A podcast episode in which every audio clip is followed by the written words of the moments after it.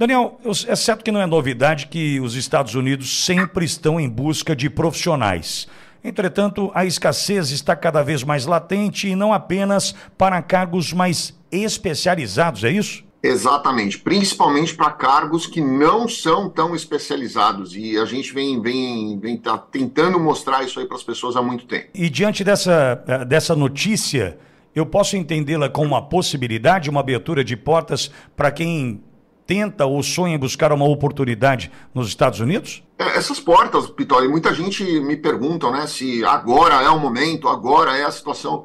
É, essas portas sempre tiveram abertas, né? A gente sempre viu isso aí acontecer, mas agora está realmente acontecendo numa quantidade muito maior do que a gente via antes muitas pessoas chegam aqui nos Estados Unidos e vão ocupar essas vagas porque eles estão desesperados. Então você vê aí muitas áreas que estão em déficit, principalmente na área de, do, do setor alimentício, é, restaurantes e tudo mais. É, pilotos de avião, a gente vê aí um, um, uma, uma defasagem gigantesca em pilotos de avião, principalmente para fazer rotas que ninguém quer, né? Tem, tem rotas que as pessoas não querem fazer por, por questão de distância ou por questão de riscos e tudo mais, principalmente os voos para Alasca e, e Havaí. É, então a gente começa a perceber aí que essas pessoas estão enxergando essas possibilidades e essas possibilidades estão sendo absorvidas por imigrantes, não necessariamente só brasileiros, mas gente do mundo inteiro tá, tá buscando esse tipo de vaga e estão encontrando as suas oportunidades sim.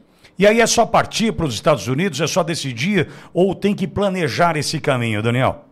Não, tem que, tem que planejar, com certeza, né? Porque chegar nos Estados Unidos sem um visto de trabalho, eles não vão conseguir trabalhar, não vão conseguir as empresas, e eu, eu sempre sugiro isso para as pessoas, né?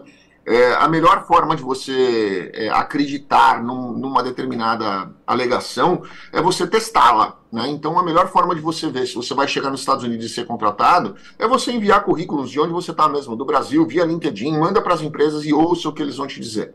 Todos eles vão te falar: olha, você tem autorização de trabalho? Não. Então não vem, porque a gente não contrata. Então a melhor coisa que você pode fazer é conversar com o advogado, ele vai saber te direcionar, vai saber fazer o processo correto, vai aplicar um visto de trabalho e você vem para os Estados Unidos legalmente, podendo trabalhar nessas empresas. Isso demanda, além de tempo, algum tipo de investimento, Daniel? Depende. Tem algumas empresas que fazem contratação via EB3, por exemplo, né, que é um visto que, que não é visto, ele, ele permite um green card, então o termo correto não é chamar isso aí de visto. É, elas são, as empresas bancam todos os custos, mas elas precisam realmente estar interessadas no currículo da pessoa que está aplicando e realmente interessadas no trabalho que essa pessoa vai desenvolver. Esse visto que, é oferecido via, via oferta de emprego, é, ele é custeado pela empresa. Então a pessoa, geralmente, via de regra, pelo menos, né, porque algumas acabam cobrando do empregado, mas é, via de regra isso não é cobrado absolutamente nada do empregado. A empresa custeia tudo e traz o empregado para cá.